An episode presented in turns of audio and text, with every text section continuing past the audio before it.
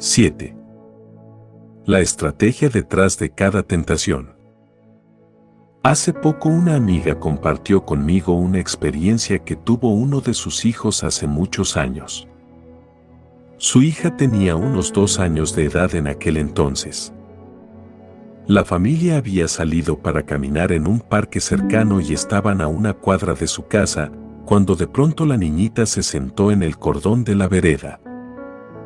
La alentaron para que se levantara y continuara caminando, señalándole que su casa estaba cerca y a la vista. La niñita indicó que no sacudiendo la cabeza. Levántate, la alentaron. Casi hemos llegado a casa. No, dijo ella. No puedo caminar más pasos. Claro que puedes, le dijeron. No, dijo ella de nuevo. Soy demasiado chica. Esa es la actitud que mucha gente parece tener cuando enfrentan la tentación. Adoptan la actitud de soy demasiado pequeño, soy demasiado débil, no puedo. Entonces usan esa actitud para justificar cuando ceden a la tentación y cometen un pecado. Los sentimientos de debilidad pueden ser buenos o malos. Si los sentimientos de debilidad llevan a una persona a una dependencia mayor en Dios, el resultado es bueno. Pero si se permite que esos sentimientos lleven cuesta abajo al pecado o a sentimientos de sentir lástima de sí mismo, al desánimo o la desesperación, obviamente el resultado es malo.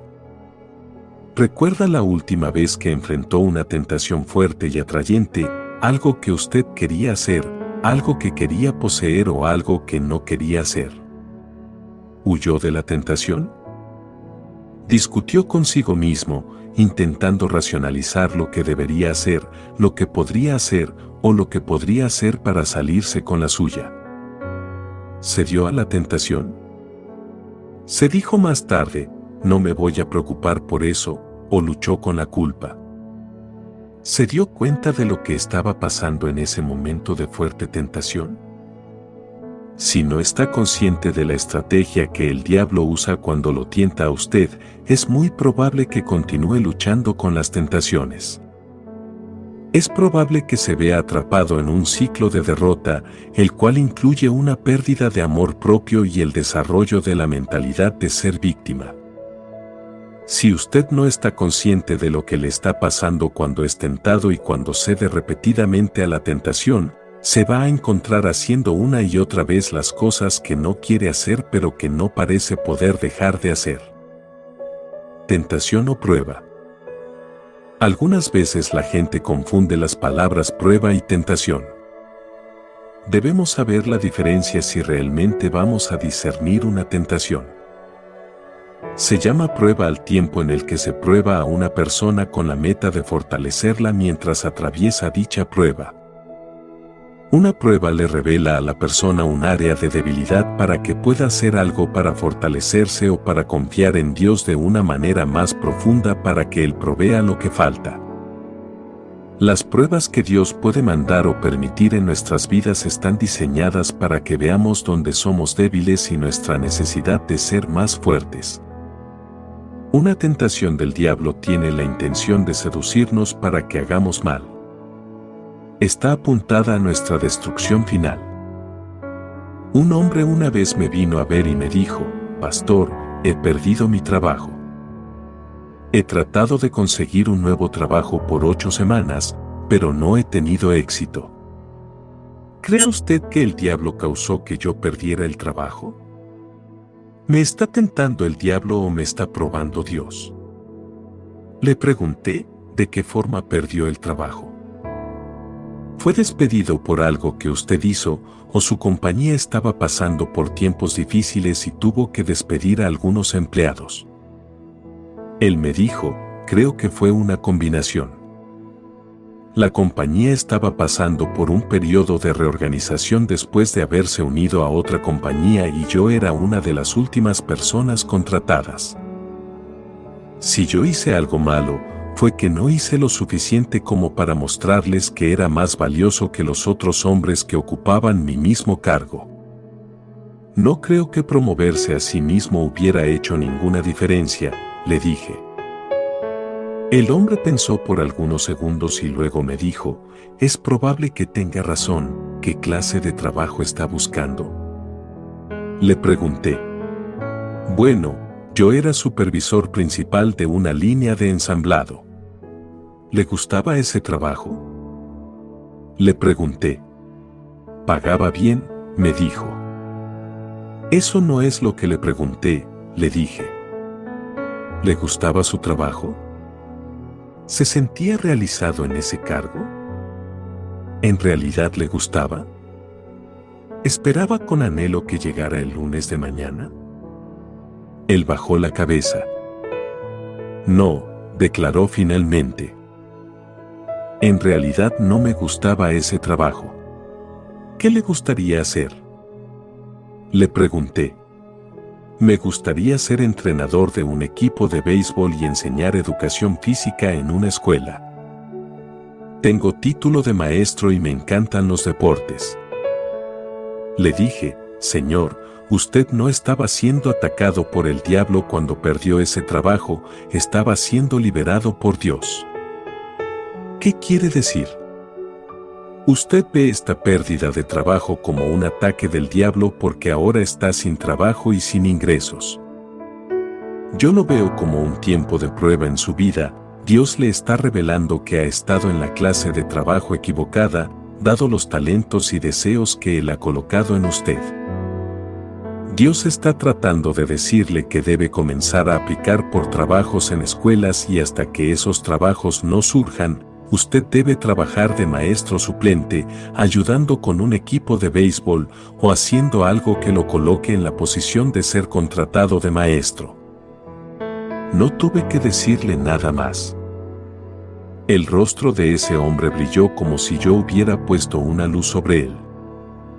Tenía entusiasmo en la mirada. Eso es, me dijo. Yo he estado pensando que el diablo me robó mi trabajo. Lo que sucedió es que Dios me quiere dar un trabajo mejor. Tal vez no sea mejor en cuanto a sueldo, pero con seguridad que va a ser mejor para mí. Dios le puede mostrar cómo vivir con un poco menos de dinero, le aseguré. Y aquí algo que he visto suceder vez tras vez. Cuando las personas trabajan en un cargo que les gusta, las oportunidades financieras llegan a su vida. Dios provee. Era claro que ese hombre estaba experimentando una prueba de Dios, una prueba que tenía la intención de llevarlo al trabajo que Dios deseaba que tuviera. La naturaleza de una tentación. Una tentación es una seducción del diablo que siempre incluye pecado y siempre está dirigida a destruirnos de alguna forma. Una tentación puede ocurrir cuando el diablo nos habla directamente a nuestras mentes y corazones, o cuando el diablo habla a través de un ser humano que está obrando bajo la influencia del diablo.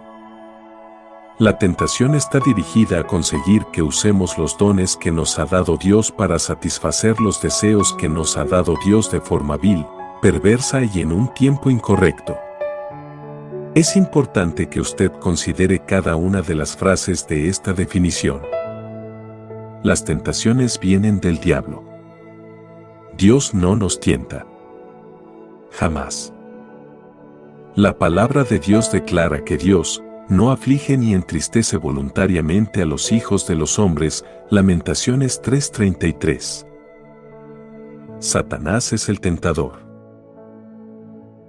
Él tiene acceso a nuestras mentes y corazones para plantar impulsos e ideas. Algunas veces Él habla directamente. Otras veces habla a través de un ser humano que es usado por el diablo para entregar su mensaje a nosotros. El ser humano no tiene que estar poseído por el diablo.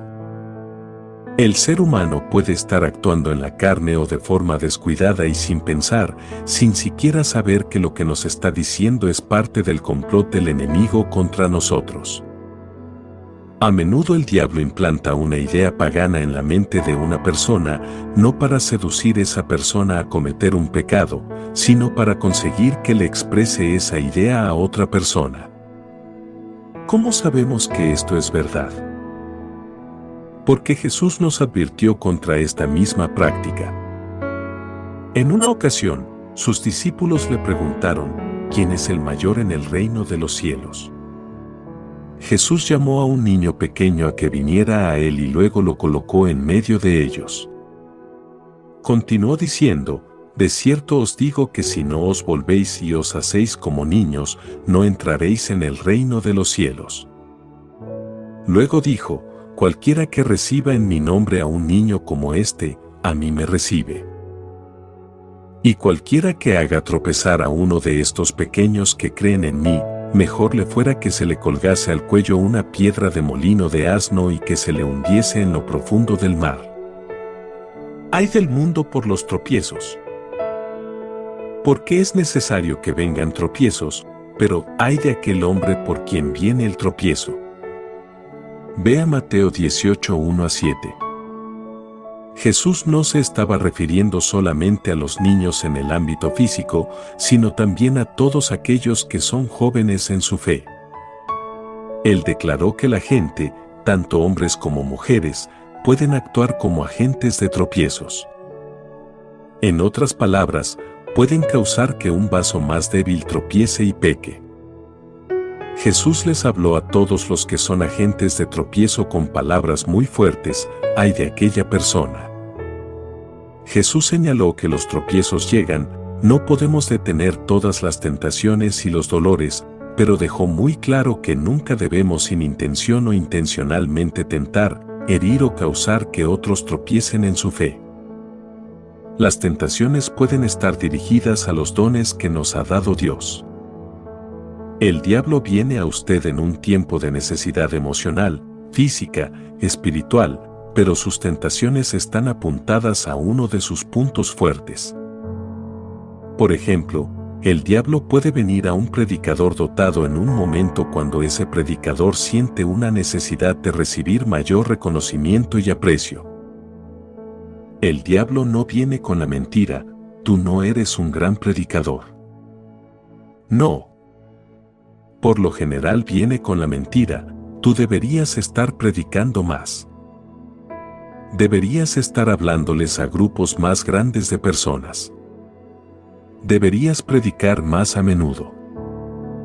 La gente en realidad necesita tus sermones. Como otro ejemplo, el diablo tal vez se le presente a una mujer que está buscando hacer todo lo más que puede para llegar a ser la mejor esposa, madre y ama de casa posible.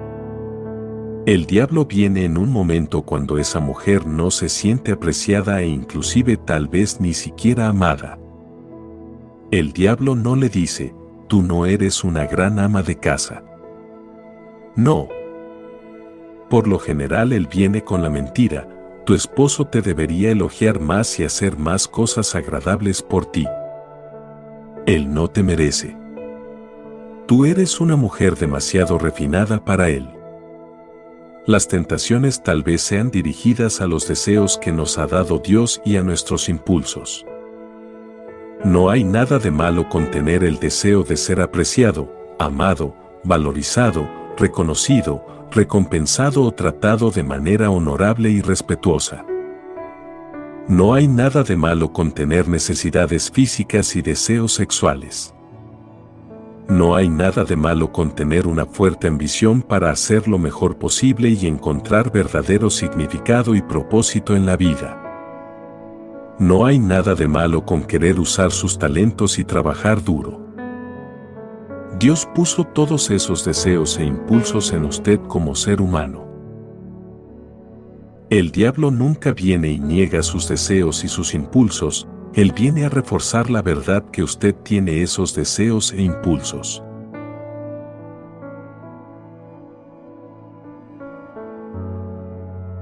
Las tentaciones son seducciones para que satisfagamos de forma vil los deseos e impulsos que Dios nos ha dado.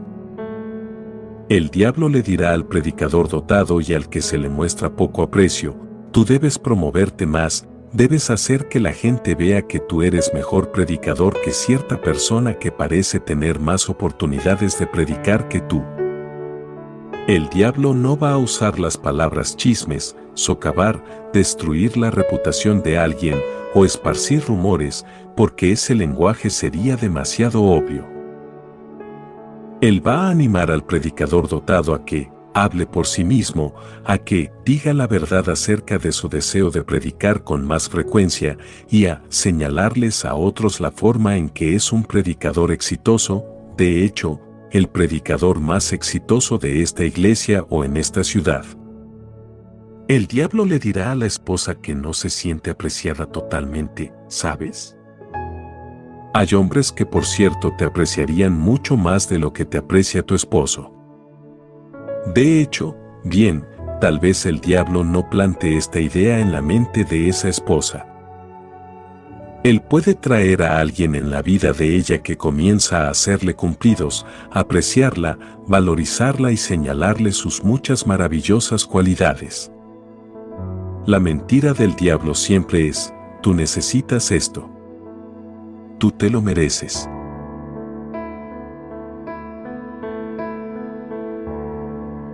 Tú deberías dar los pasos para tener lo que necesitas y mereces. Algunas veces, el diablo le presentará lo que necesita o merece, pero lo puede seducir para que se adelante a Dios o a que arrastre los pies cuando llega la hora. Muchas personas encuentran que cuando saben lo que Dios quiere para ellas, se mueven con más rapidez para obtener lo que saben que Dios tiene para ellas no esperan por el tiempo perfecto de Dios. Se apresuran a una relación, se lanzan completamente al esfuerzo de obtener lo que desean con una actitud de tengo que lograr que esto suceda, o no reparan en nada para obtener una meta. Sin mostrar ninguna consideración por la forma en que sus acciones afectan a otras personas que pueden estar involucradas en la obtención de esa meta. Otras personas saben lo que Dios quiere para ellas, pero tienen temor o desconfianza y vacilan en actuar con prontitud cuando Dios les habla. Dios no solamente tiene una forma perfecta de suplir las necesidades y los deseos que Él ha colocado en cada uno de nosotros, sino que Él tiene un tiempo perfecto para suplir dichos deseos y necesidades. Si el diablo no nos puede hacer tropezar para que queramos alcanzar las metas erróneas, por cierto que va a tratar de lograr que cometamos un error en cuanto al tiempo, seduciéndonos para que nos apresuremos o nos quedemos rezagados. Las tentaciones les llegan a todas las personas. Nadie está más allá de ser tentado. Nadie es inmune a la tentación y tiene un escudo que lo protege de ella. Nadie puede vivir la vida sin enfrentar la tentación. No importa lo devota a Jesucristo que sea una persona, Satanás se puede meter inadvertido por el lado que no ve y tentarla, no solo de una manera sorpresiva, sino también atractiva y mortal. Adán y Eva se encontraban en el huerto del Edén cuando Satanás los tentó. Estaban en un ambiente perfecto e inicialmente estaban sin pecado. Sin embargo, cuando fueron tentados, se dieron a esa tentación. No hay ningún ambiente ni grado de pureza que le impida a usted ser tentado. No espere no ser tentado.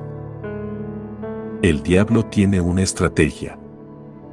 El diablo tiene una estrategia específica. Él no opera en forma desordenada. Él ha usado su estrategia desde los comienzos del tiempo. ¿Por qué? Porque le da resultado.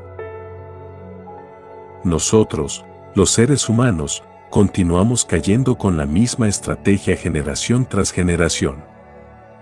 La estrategia principal de Satanás se revela cuando tentó a Adán y Eva en el huerto del Edén.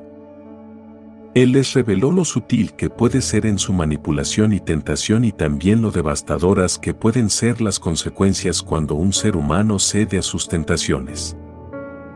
A través del Antiguo Testamento, Satanás usó las mismas tácticas y medidas vez tras vez. En el Nuevo Testamento, usó las mismas clases de decepciones, mentiras y manipulaciones. ¿Por qué cambiar la estrategia? Le ha dado buenos resultados por miles de años. si somos honestos, tenemos que admitir que su estrategia funciona en nosotros, a menos que nosotros estemos conscientes de ella y armados contra ella. Su estrategia comienza con la necesidad. Movimiento estratégico. 1. Un enfoque a las necesidades. Satanás nos dirige a una necesidad específica o a un deseo en nuestras vidas. Este deseo en su vida tal vez no sea el deseo en la vida de su cónyuge, de un amigo, un hermano o hermana, o un asociado en el trabajo. Cada uno de nosotros tiene necesidades y deseos singulares, únicos, y algunas necesidades y deseos son más fuertes que otros. El diablo se enfoca en nuestra necesidad o deseo más fuerte. Algunas personas preguntan, ¿es omnisciente el diablo? ¿Sabe el todo acerca de mí? No, el conocimiento del diablo es limitado. Entonces, ¿cómo puede saber el diablo mis necesidades y deseos? Puede alguien preguntar. El diablo observa la forma en que usted vive. Al observar su vida, él puede ver dónde usted es débil por las elecciones que hace, las cosas por las cuales usted se inclina y las cosas que generalmente le interesan a usted o que expresa interés en hacer. El diablo le mentirá a usted de dos maneras en cuanto a las necesidades en su vida. Primero, el diablo le dice que usted tiene una necesidad que Dios no puede suplir. La inferencia es siempre, Dios está reteniendo algo. Él no te está dando algo. Dios tiene algo que tú necesitas y no te lo está proveyendo. Adán y Eva no necesitaban nada en el huerto del Edén. Todas sus necesidades estaban siendo totalmente suplidas. Aún en aquella situación, el diablo les ofreció esta mentira, ustedes necesitan algo más en sus vidas y Dios se los está reteniendo. Segundo, el diablo le dice que él es capaz de suplir su necesidad. Bien, el diablo nunca afirma que puede suplir completamente su necesidad por el resto de su vida sin consecuencias negativas. Él no le dice toda la verdad en cuanto a la capacidad que tiene para suplir la necesidad de usted. Más bien, él ofrece evidencia de que él mismo puede suplir esa necesidad. ¿Necesitas algo más emocionante? Bien, prueba esto. ¿Necesitas que esa necesidad física sea suplida? Bien, esto es para ti. ¿Necesitas sentirte más importante? Mira, esto lo va a lograr. El diablo le dijo a Eva que el riesgo de comer el fruto del árbol de la ciencia del bien y del mal era mínimo, por cierto que no van a morir. Él le presentó a Eva lo que parecía ser el buen aspecto de comer del árbol de la ciencia del bien y del mal, serán abiertos vuestros ojos, y seréis como Dios, sabiendo el bien y el mal. El diablo no le dijo a Eva que destruiría su relación con Dios y su relación con Adán y que perdería el lugar que tenía en el Edén. El diablo no le dirá a usted las consecuencias totales del pecado que lo está atrayendo para que cometa. Él no le dirá lo que el adulterio le va a hacer a su matrimonio, su relación con sus hijos o su reputación. Él no le va a recordar que las bebidas alcohólicas conducen a enfermedades del hígado, la nicotina produce cáncer al pulmón o la obesidad lleva a problemas del corazón. Él no le va a advertir que las relaciones sexuales pueden conducir a un embarazo no deseado, o que un aborto le va a dejar cicatrices de por vida, tal vez físicas y con más seguridad, cicatrices emocionales. Él no le va a advertir que tomar drogas puede conducirlo a una muerte accidental o a mal funcionamiento cerebral. El diablo nunca dice las consecuencias totales de ningún pecado, solo ofrece la inmediata satisfacción de los deseos propios. Preguntas a formular en cuanto a su necesidad. Usted siempre debe formular preguntas vitales en cuanto a sus necesidades, especialmente en la esfera de necesidad en su vida que el diablo parece atacar repetidamente, ¿cuál es la verdadera necesidad en mi vida? Usted siempre debe formular preguntas vitales en cuanto a sus necesidades, especialmente en la esfera de necesidad en su vida que el diablo parece atacar repetidamente, ¿cuál es la verdadera necesidad en mi vida? ¿Sobre qué necesidad se está aprovechando el diablo? Cada persona tiene cuatro necesidades físicas básicas, alimento, agua, aire y seguridad física. Cada persona tiene cuatro necesidades emocionales básicas, amor humano y aceptación, sentido de alcanzar logros, alabanza o reconocimiento que lleva a sentimiento de mérito y propósito o utilidad. Cada persona tiene cuatro necesidades espirituales básicas, el amor incondicional de Dios, el perdón de Dios de los pecados, la seguridad de la vida eterna y la conciencia de la presencia de Dios morando en su vida que le da esperanza para el futuro y confianza de que Dios está siempre en control. ¿Puede Dios suplir sus necesidades físicas? Por supuesto que sí. La Biblia tiene docenas de historias y referencias que muestran la habilidad de Dios y deseo de suplir sus necesidades físicas. Él proveyó maná y agua de una roca para los israelitas. Proveyó seguridad en la presencia de toda clase de peligros. Y lo que hizo por la gente de la Biblia, Él hace hoy por sus hijos, ¿puede Dios suplir sus necesidades espirituales? Por supuesto que sí. Jesús dijo, porque de tal manera amó Dios al mundo, que ha dado a su Hijo unigénito, para que todo aquel que en él cree, no se pierda, mas tenga vida eterna. Porque no envió Dios a su Hijo al mundo para condenar al mundo, sino para que el mundo sea salvo por él. Juan 3, 16 a 17. Porque de tal manera amó Dios. Dios perdona pecados y da vida eterna a aquellos que creen en Jesucristo y lo reciben como su Salvador. Dios tiene un futuro para usted y es un buen futuro. Lea la seguridad que le da Dios en Jeremías 29:11, porque yo sé los pensamientos que tengo acerca de vosotros, dice Jehová, pensamientos de paz y no de mal, para daros el fin que esperáis. El apóstol Pablo escribió, y ahora permanecen la fe, la esperanza y el amor, estos tres, pero el mayor de ellos es el amor, Primera de Corintios 13:13. La fe, la esperanza y el amor son los tres grandes dones espirituales de Dios. ¿Puede Dios suplir sus necesidades emocionales? Por supuesto que sí. Pero es en este punto donde las personas tropiezan más a menudo. No confían en Dios para el amor y la aceptación. No creen que Dios los ayudará a descubrir sus dones y a llegar a ser competentes usándolos.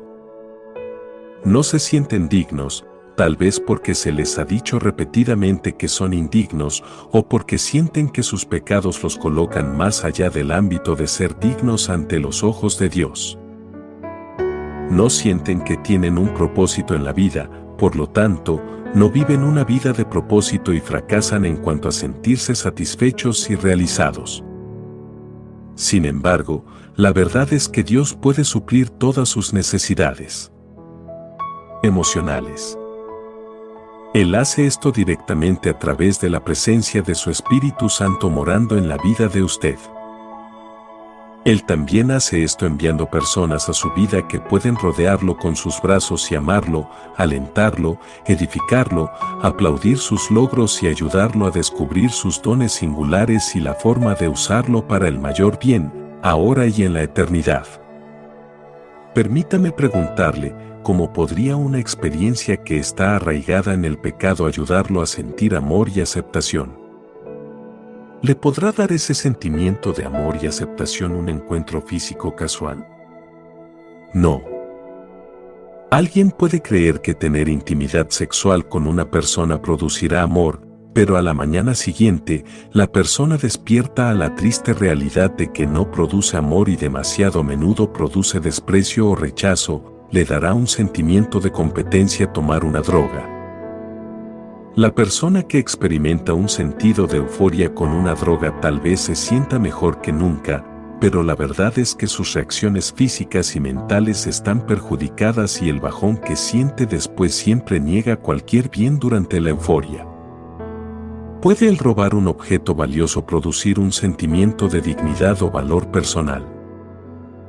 Es posible que una persona pueda mostrar una posesión para que algunos de sus compañeros la admiren, pero no hay nada envidiable en cuanto a una sentencia carcelaria por robo.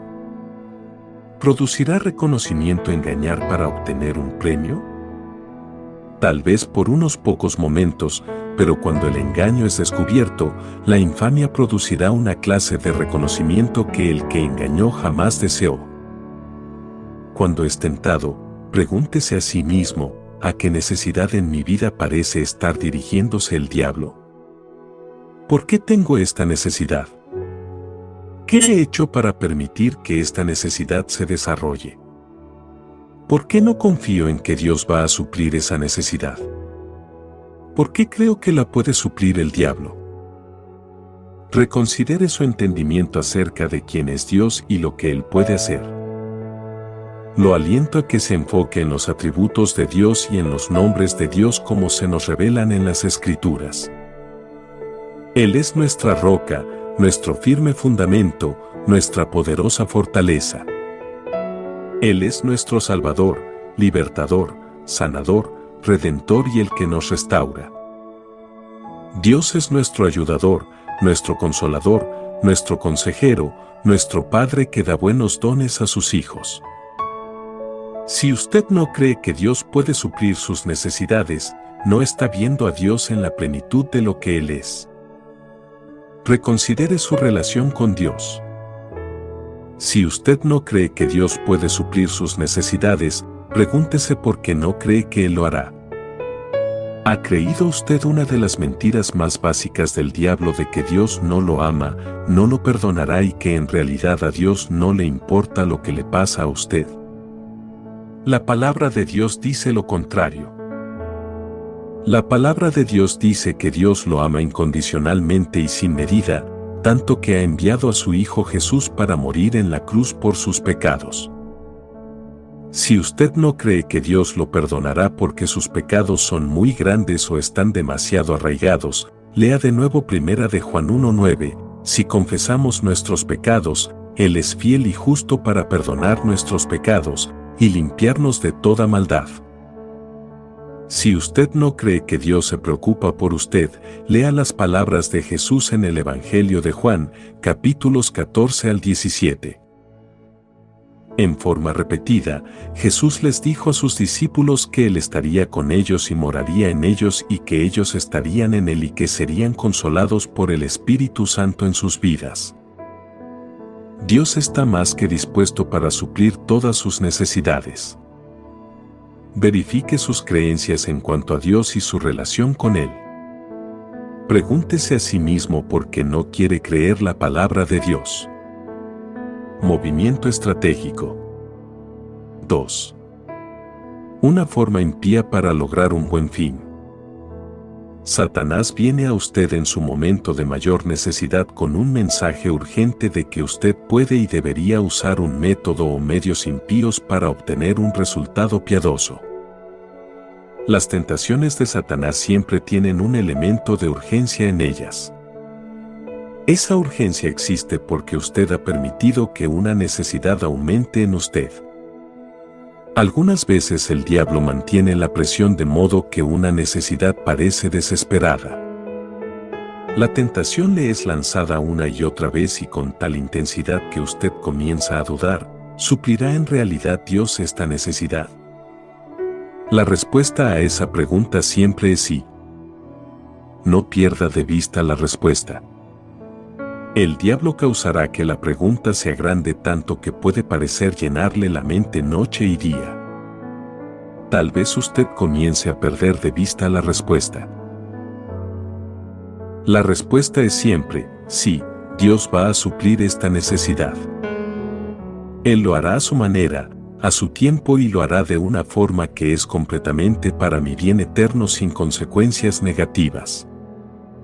Desde hace años, los psicólogos han sostenido que una persona se seca si, se siente muy solitaria, S, se enoja demasiado, E, está demasiado cansada, C, o tiene demasiada hambre, apetito, A.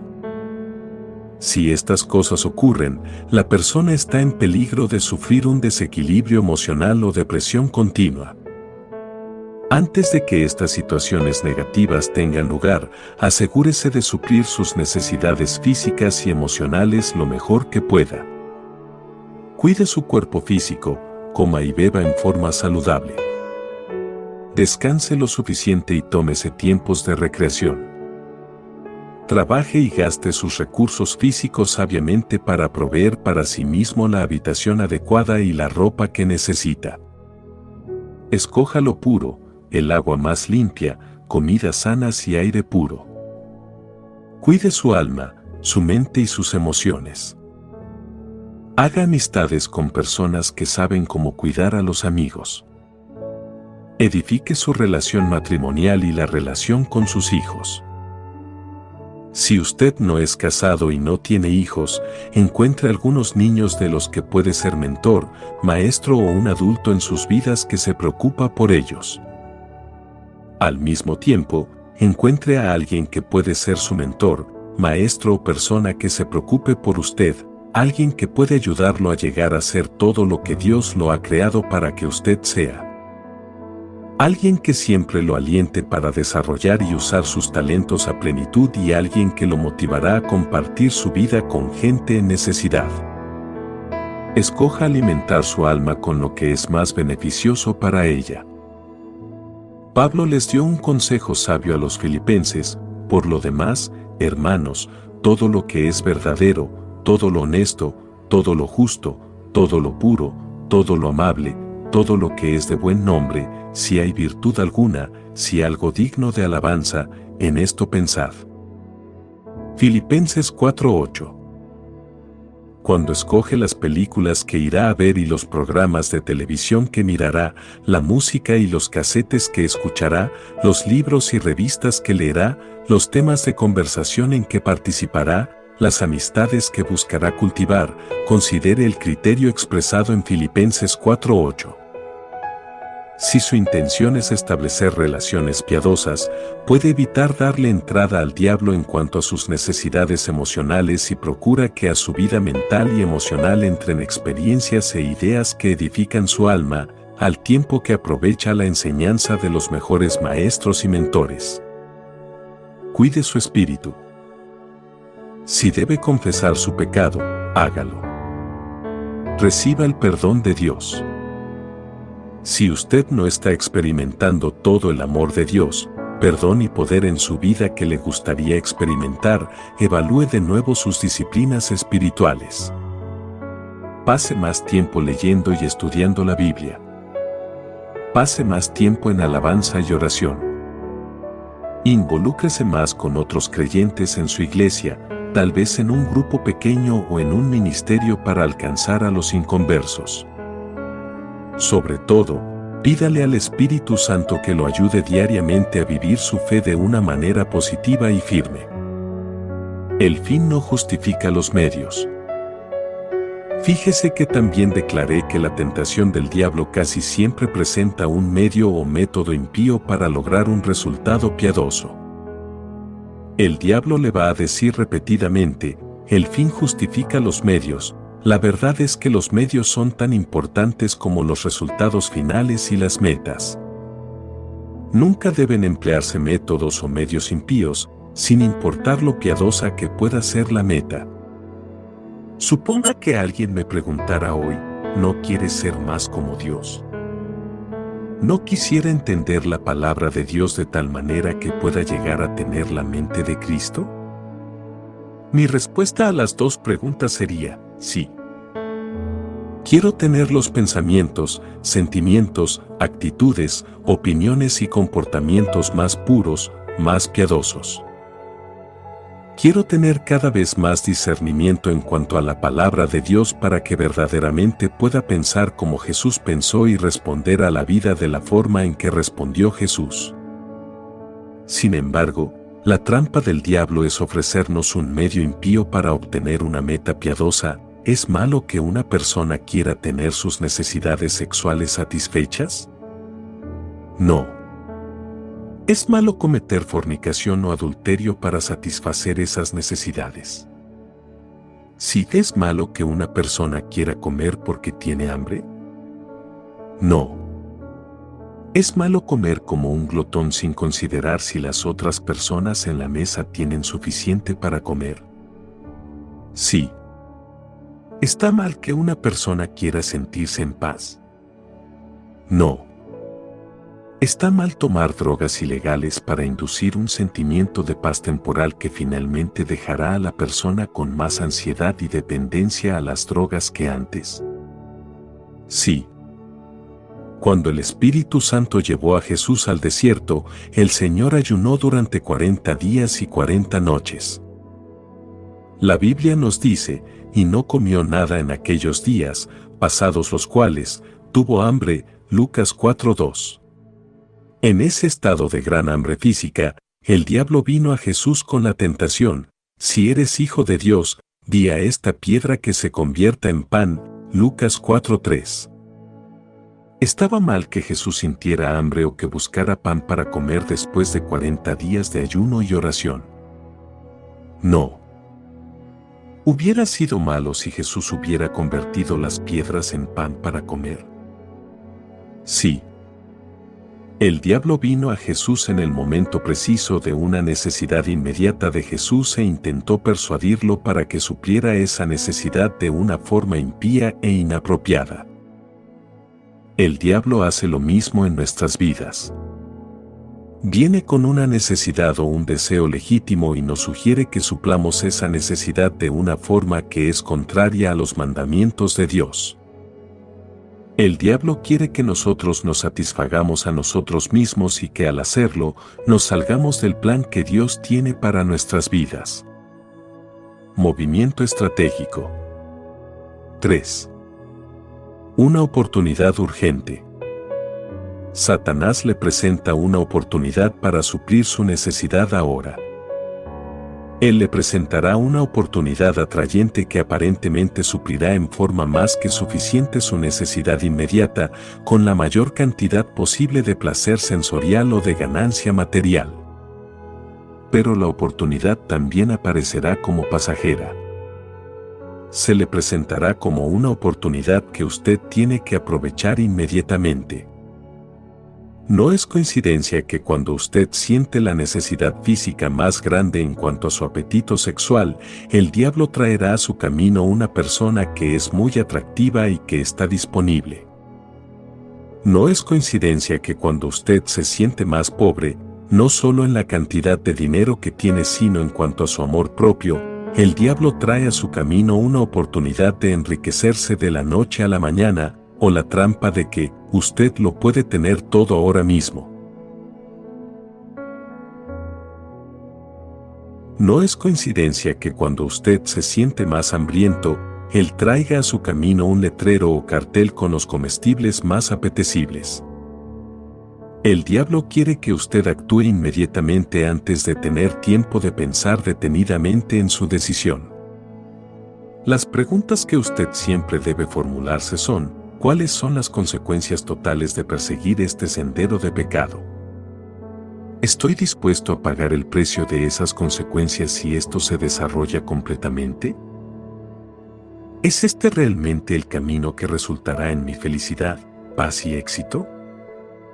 Hace poco tiempo, yo estaba hablando sobre estas preguntas con una persona, cuando ella me dijo, usted no necesita predicarme, pastor.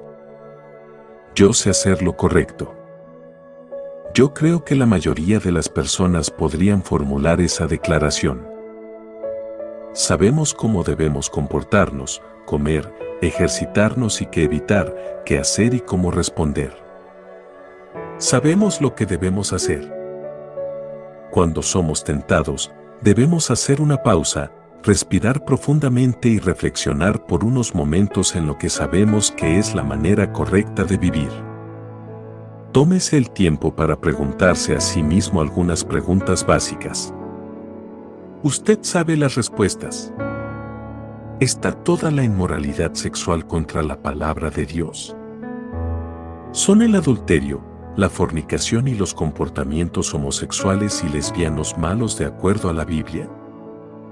¿Cuáles han sido las consecuencias en las vidas de otras personas que han cedido a este pecado? Si yo cedo, ¿cómo me va a afectar? ¿Qué impacto tendrá en mí emocionalmente? ¿Cómo afectará los planes de Dios para mi vida? ¿Cómo afectará a las personas alrededor de mí, especialmente a los miembros de mi familia y a mis amigos que me aman? ¿Cómo afectará mi futuro? ¿Estoy dispuesto a pagar las consecuencias de ceder? ¿Me satisfacerá ceder a esta tentación o provocaré en mí un deseo aún mayor? ¿Crea el uso de un poquito de drogas por lo general el deseo de más drogas?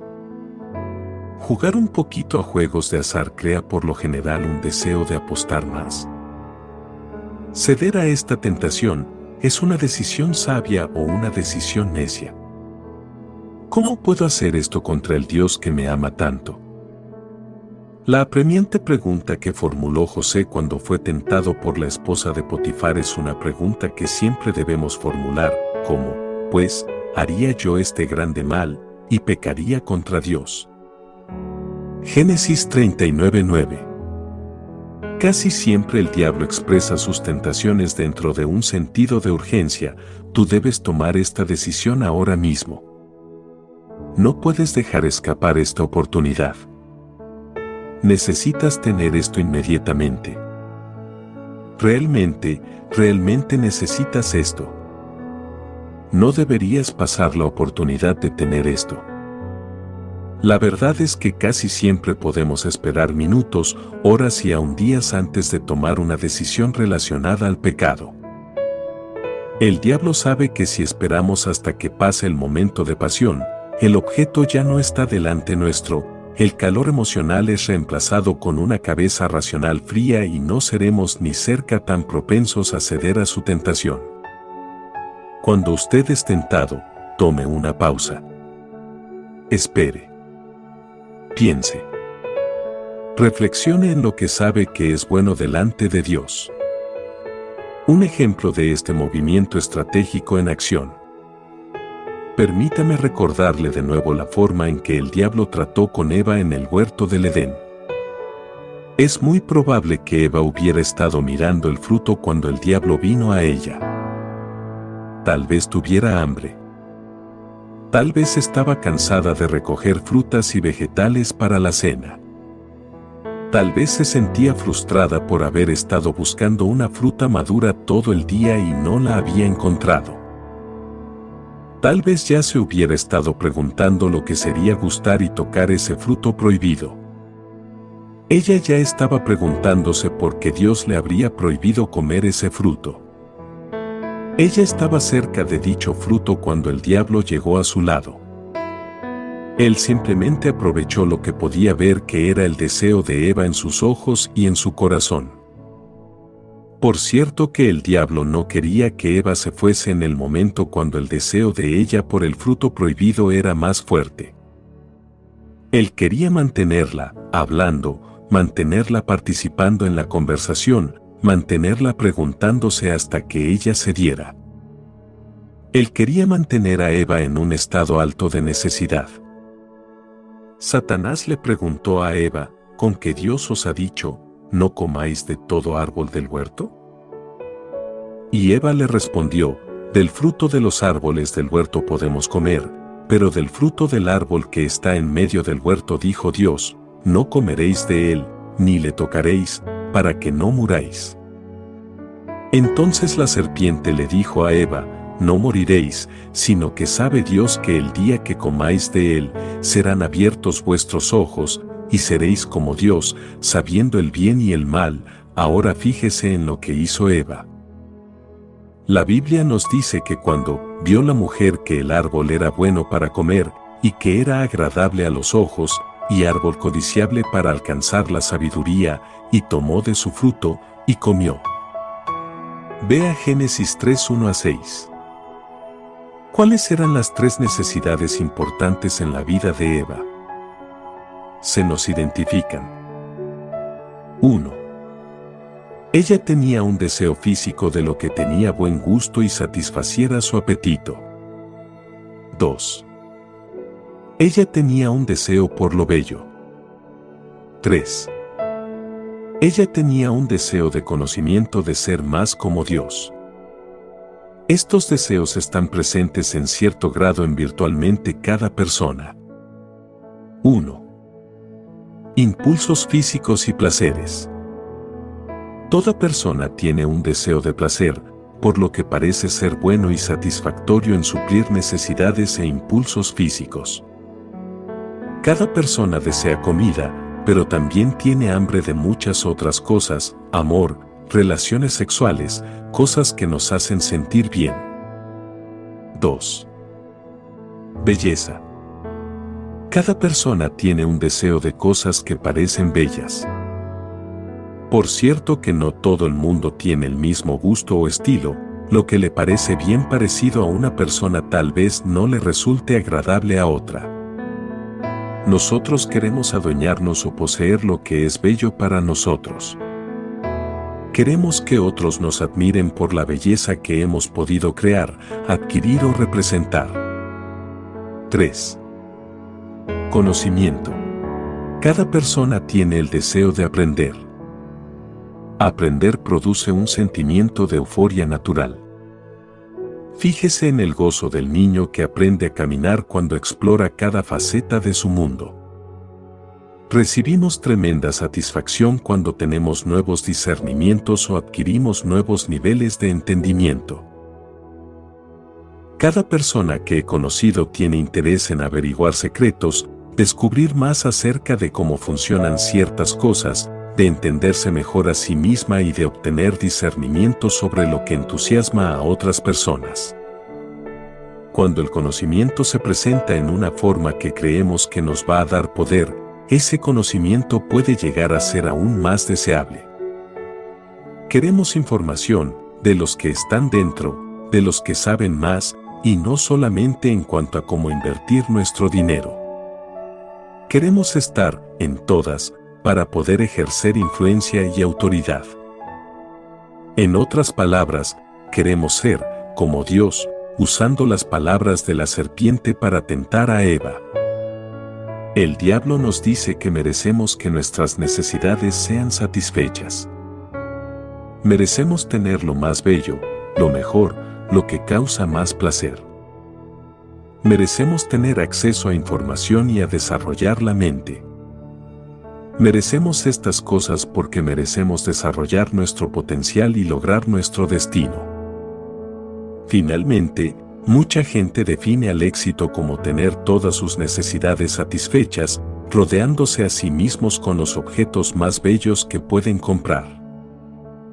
Desde hermosas casas hasta automóviles lujosos, ropa bonita y joyas, y tener los mejores estudios y adiestramiento posible cómo anticipar y evitar las tentaciones de Satanás.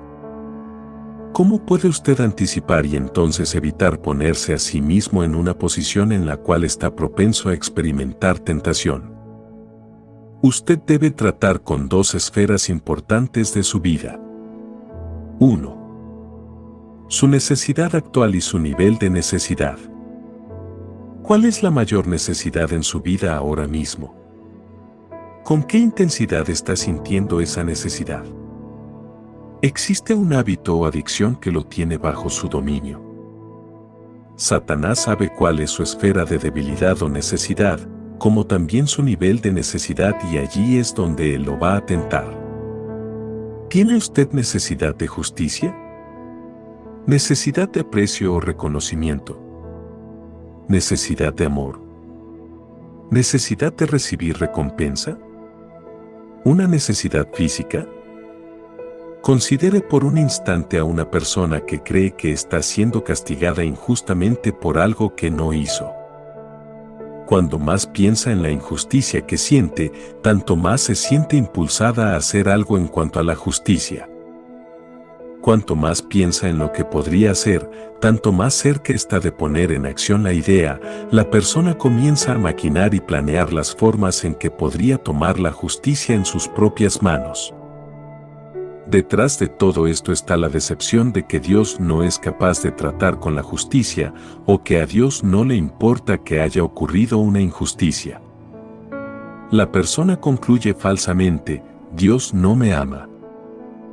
A Dios no le importa el dolor que estoy sintiendo. Dios no va a hacer nada para traer la justicia que merezco. Debo cuidar de mí mismo, porque es que de pronto la gente parece perder el juicio y matar a gente inocente, estallar en formas que parecen extremas o fuera de lugar. ¿Por qué la gente habla con tanto enojo e ira que parece que un volcán interior de golpe ha estallado? La respuesta es porque han estado pensando constantemente en una necesidad en sus vidas y en lugar de confiar en Dios para que supla esa necesidad, han estado hirviendo en su dolor y tramando maneras en las cuales pueden manejar el dolor o la injusticia en sus propias fuerzas. Considere por un momento a una persona que cree que no es apreciada. Nadie parece reconocerla, recompensarla o valorar quién es o lo que hace.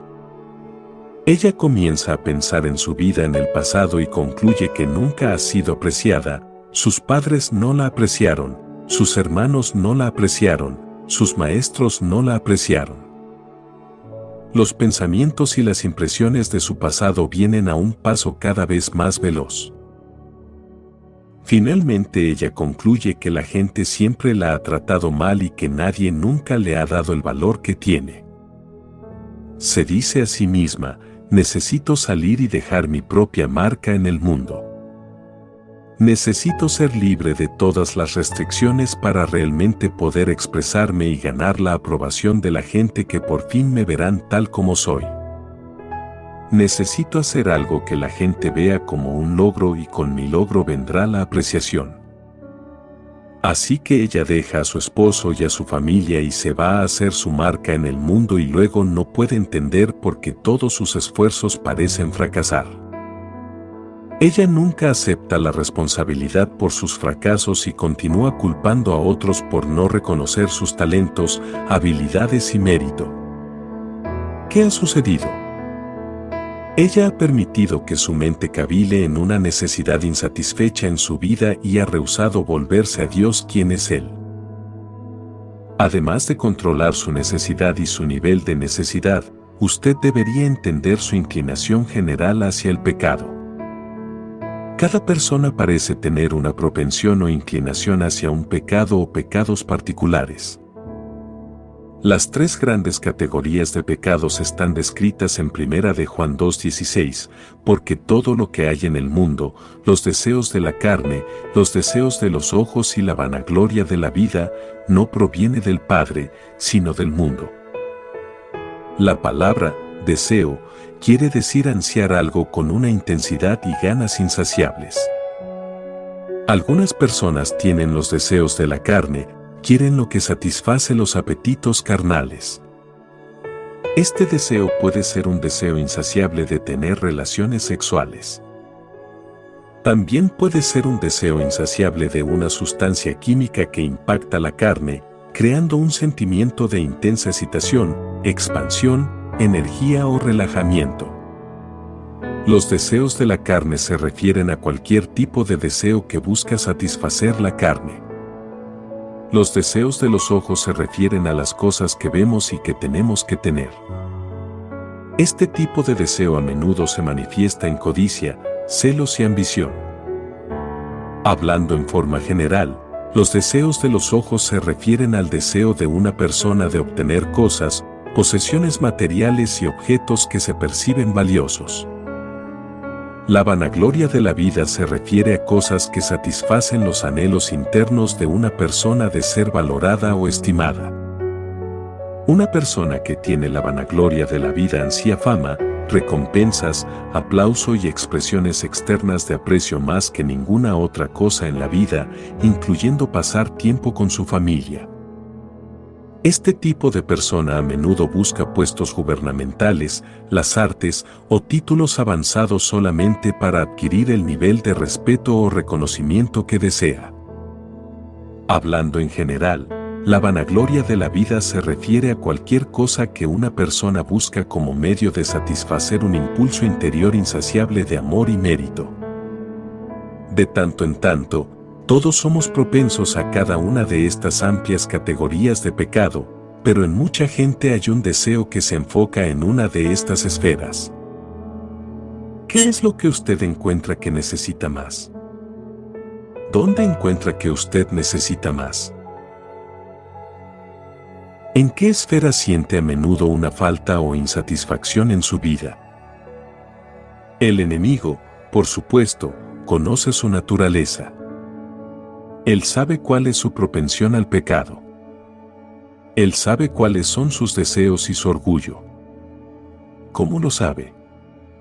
Observando lo que usted escoge y lo que usted procura hacer. También observando sus comportamientos pasados y observando en qué esferas cayó usted en pecado en el pasado.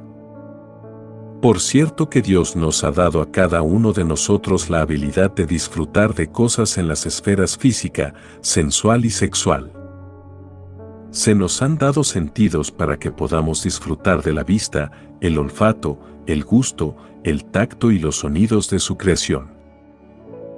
Dios también nos ha dado la capacidad de apreciar la belleza.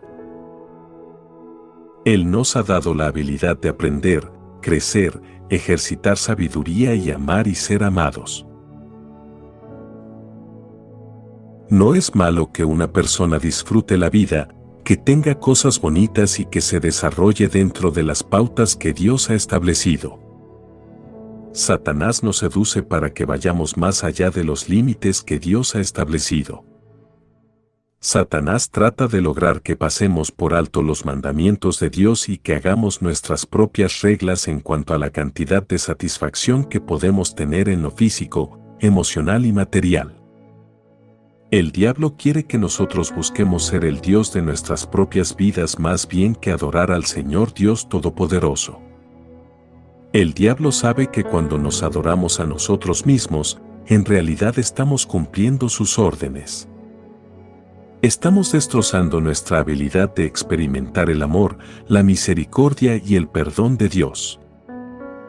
Estamos sustituyendo su voluntad por la nuestra y cuando eso sucede, estamos diciendo no a una relación más profunda con Dios.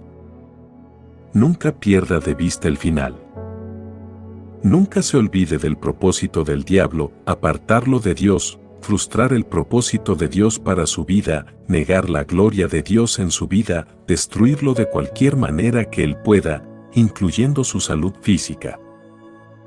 Tenga presente siempre que el diablo no revela su intención final al principio de ninguna tentación. Si lo hiciera, nunca cederíamos. Él nunca nos dice o nos convence en cuanto a las consecuencias totales que quiere para nosotros. No, Él solo busca que nosotros probemos aquello que queremos probar. Su tentación para nosotros no es, quiero darte una adicción que te puede llevar a que tengas cáncer al pulmón. Su tentación es generalmente en la forma de preguntas y sugerencias sutiles que se aprovechan de lo que nosotros ya deseamos. ¿No se ve bien eso? ¿No te preguntas cómo será? Tú sabes que lo quieres probar solo una vez. ¿Por qué no lo pruebas? Tú tienes edad suficiente a pesar de lo que alguien más pueda pensar o decir. Tú sabes que te gustaría tener esta experiencia para que otros no te llamen el santito. Y así sucesivamente. El diablo pone todos sus esfuerzos en la primera vez que cedemos a su tentación. El diablo hace todo lo que puede para ocultar todo lo demás excepto su necesidad o deseo. Él no quiere que usted mire a ninguna otra cosa o que piense en ninguna otra cosa. Él quiere 100% de su atención en su necesidad y en el hecho de que no está completamente satisfecha. El diablo también hace lo más posible para mantenerlo a usted en el ahora de su necesidad. Él no quiere que usted piense en su pasado y en las maneras en las cuales Dios puede haber suplido su necesidad en el pasado.